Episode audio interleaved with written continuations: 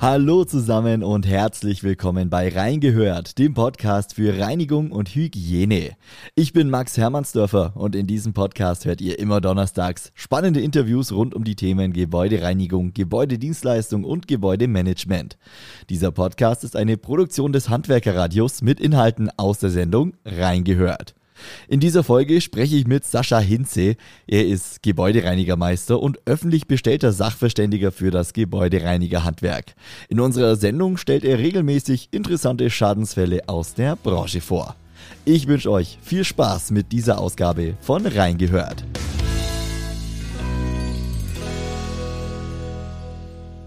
Hallo Sascha. Hallo Max, schön, dass ich wieder bei dir sein darf. Schön, dass du wieder dabei bist, Sascha. Wir sprechen heute über ja, über die Glasreinigung beziehungsweise über Folien, die bei Fenstern, bei Scheiben angebracht werden können.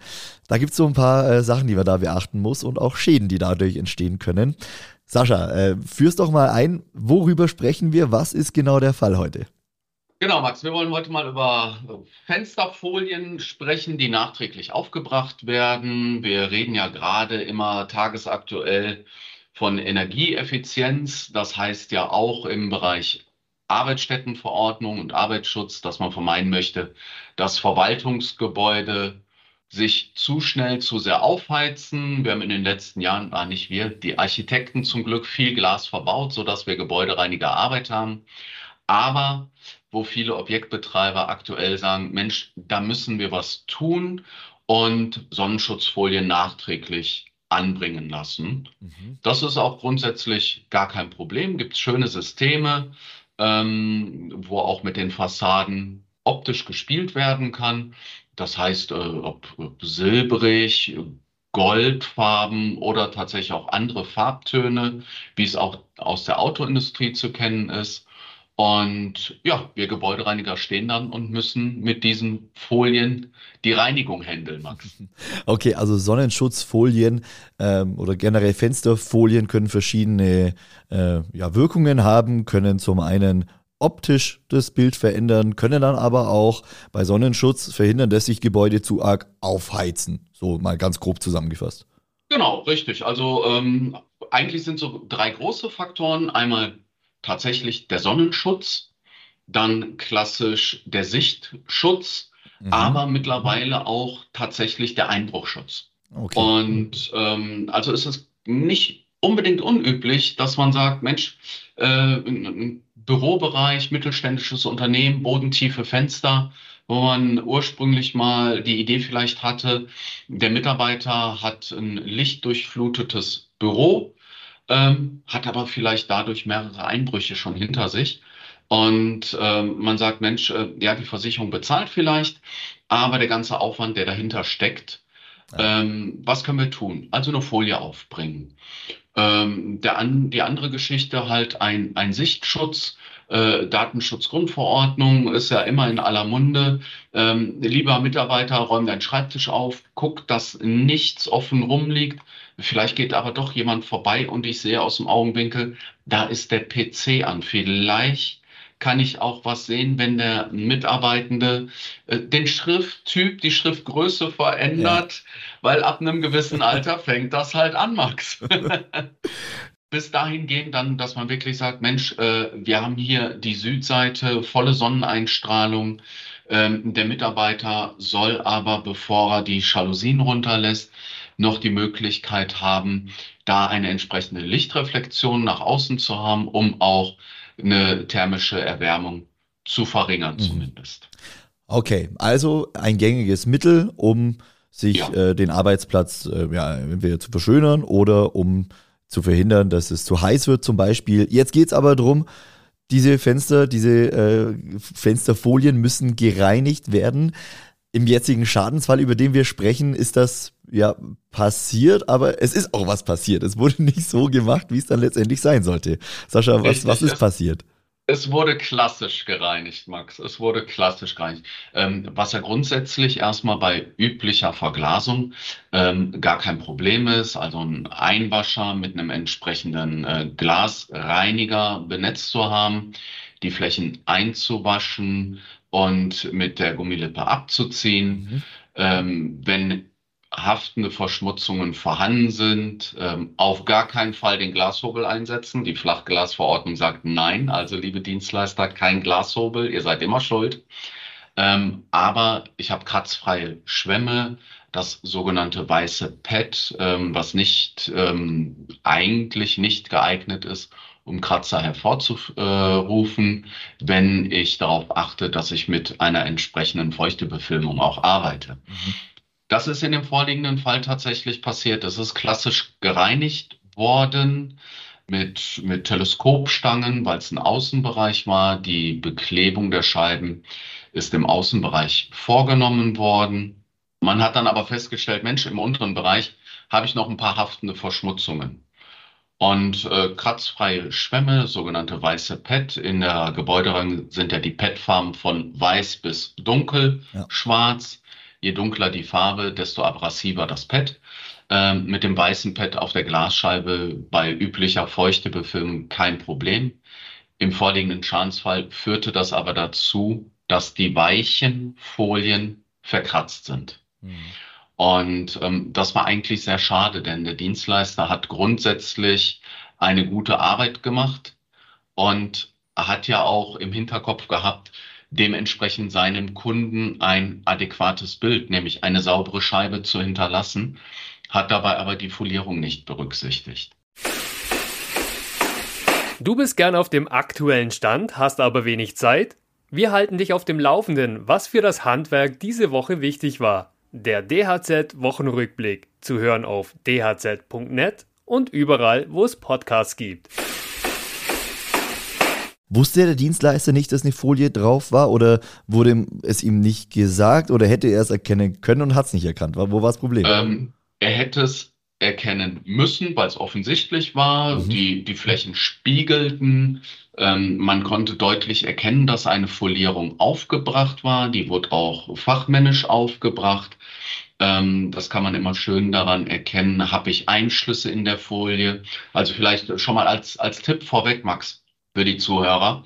Wenn äh, der Kunde Scheiben neu foliert hat, bitte, liebe Dienstleister, nicht sofort mit der klassischen Reinigung beginnen, sondern sich mal eine halbe Stunde, Stunde die Zeit nehmen und die Flächen in Augenschein nehmen. Sind Einschlüsse vorhanden? Dann diese schon mal dokumentieren. Ähm, ist die Folie vollflächig aufgebracht?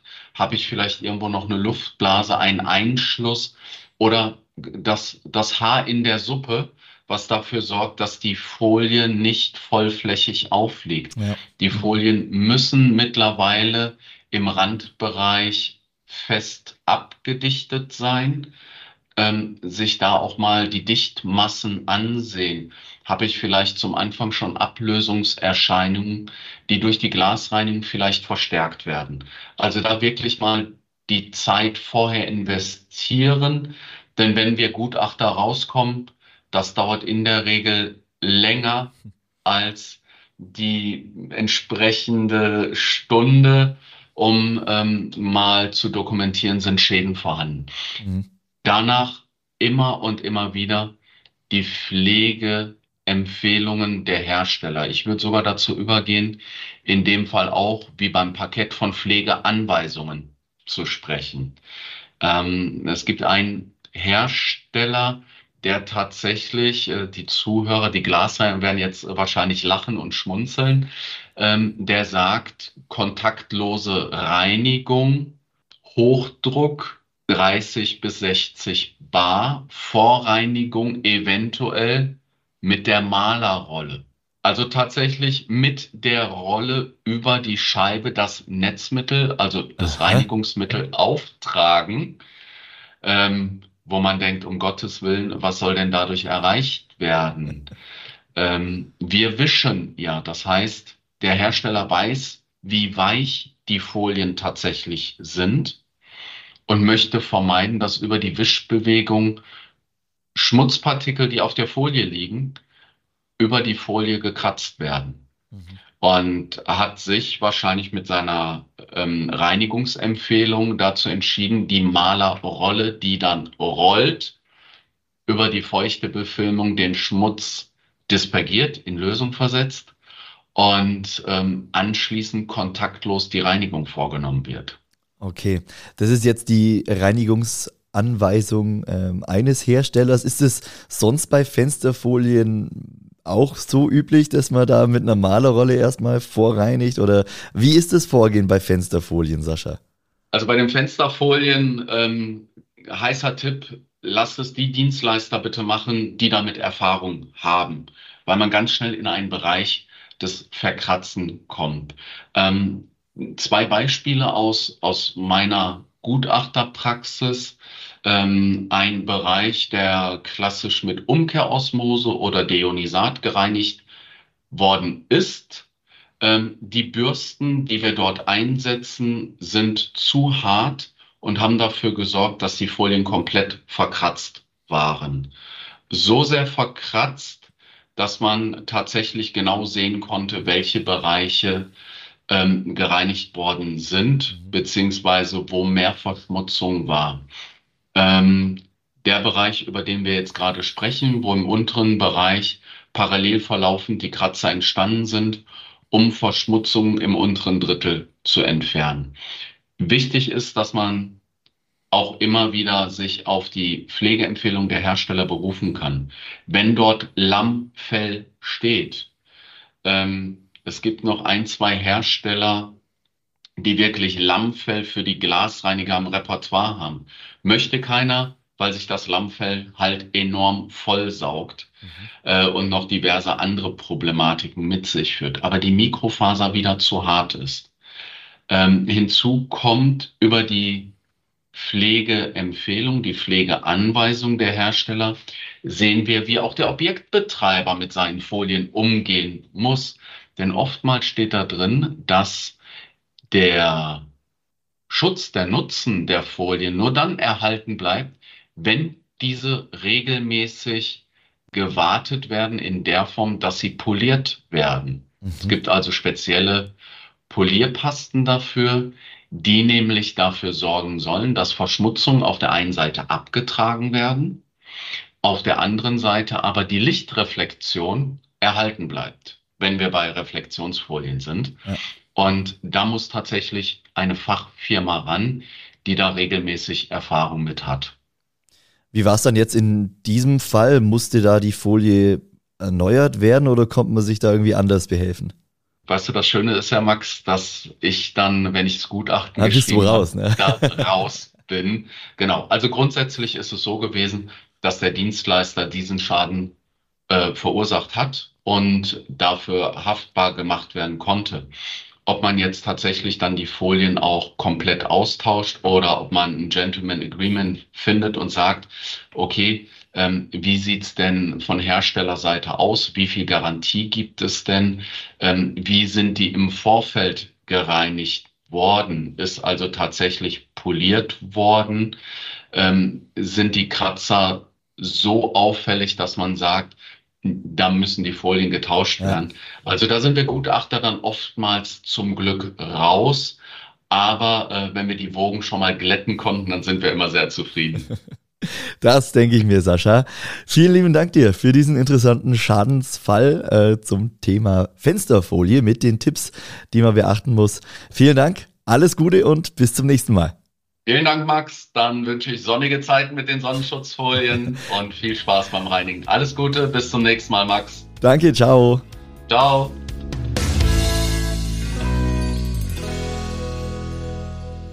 Und das war's für heute mit Reingehört, dem Podcast für Reinigung und Hygiene. Falls euch dieser Podcast gefällt, dann lasst gerne ein Abo da, gebt diesem Podcast eine Bewertung oder empfiehlt diesen Podcast einfach weiter. Ich bedanke mich bei euch ganz herzlich fürs Einschalten. Wir hören uns nächste Woche wieder mit einer neuen Ausgabe von Reingehört. Bis dann!